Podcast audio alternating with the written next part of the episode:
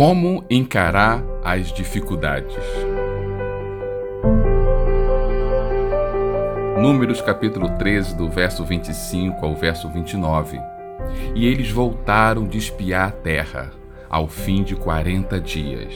E caminharam, e vieram a Moisés e Arão, e a toda a congregação dos filhos de Israel, no deserto de Parã, em Cádiz, e deram-lhes notícias a eles e a toda a congregação, e mostraram-lhes o fruto da terra, e contaram-lhe e disseram: Fomos à terra que nos enviaste, e verdadeiramente manda leite e mel, e este é o seu fruto.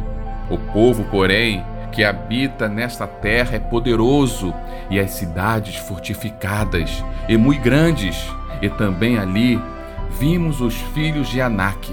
Os Amalequitas habitam na terra do sul, e os Eteus, e os Jebuseus, e os Amoreus habitam na montanha, e os Cananeus habitam junto do mar, pela margem do Jordão. Depois de sair do Egito, de conseguir sair daquele país que era na época o país mais poderoso de todo o mundo, com o exército melhor equipado de forma surpreendente, atravessando o Mar Vermelho. Eles sobrevivem no deserto, um lugar seco e de poucos recursos, através da intervenção sobrenatural de Deus. Enfim, depois dessa jornada, o povo de Israel chega à beira da terra prometida. O lugar que eles conheciam apenas no seu imaginário. Um lugar que eles se referiam como a terra que manda leite e mel. E por quê?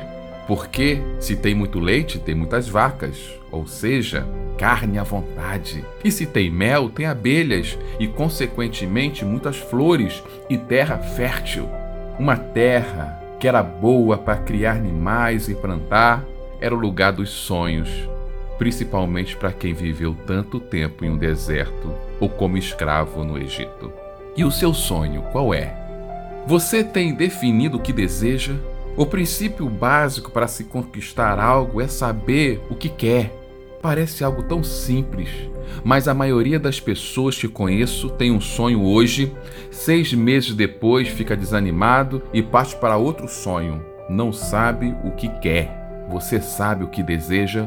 Consegue visualizar de forma clara seus objetivos? Se a resposta for um sonoro sim, parabéns. Você já tem muito mais do que a maioria das pessoas. Convicção. Agora o segundo passo é entender que toda terra que manda leite e mel, ou tudo o que sonhamos para conquistar, é um lugar cheio de cidades fortificadas, com inimigos poderosos espalhados por todo lugar. É fácil sonhar com a terra prometida. Só esquecemos de nos lembrar que não há conquista sem luta. Sabemos visualizar o que queremos, só é impossível visualizar as dificuldades com antecedência. O que teremos que enfrentar, porque elas são imprevisíveis. Você, por mais que tente imaginar, não vai ser fácil. Como prever os gigantes? As decepções, as frustrações, as nossas limitações e tantas outras coisas no meio do caminho. É impossível.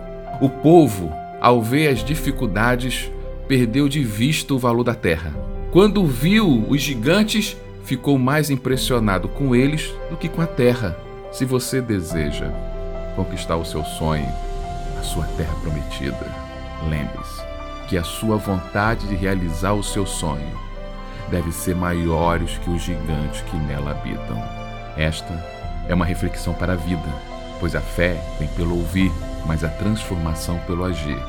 Deus te abençoe.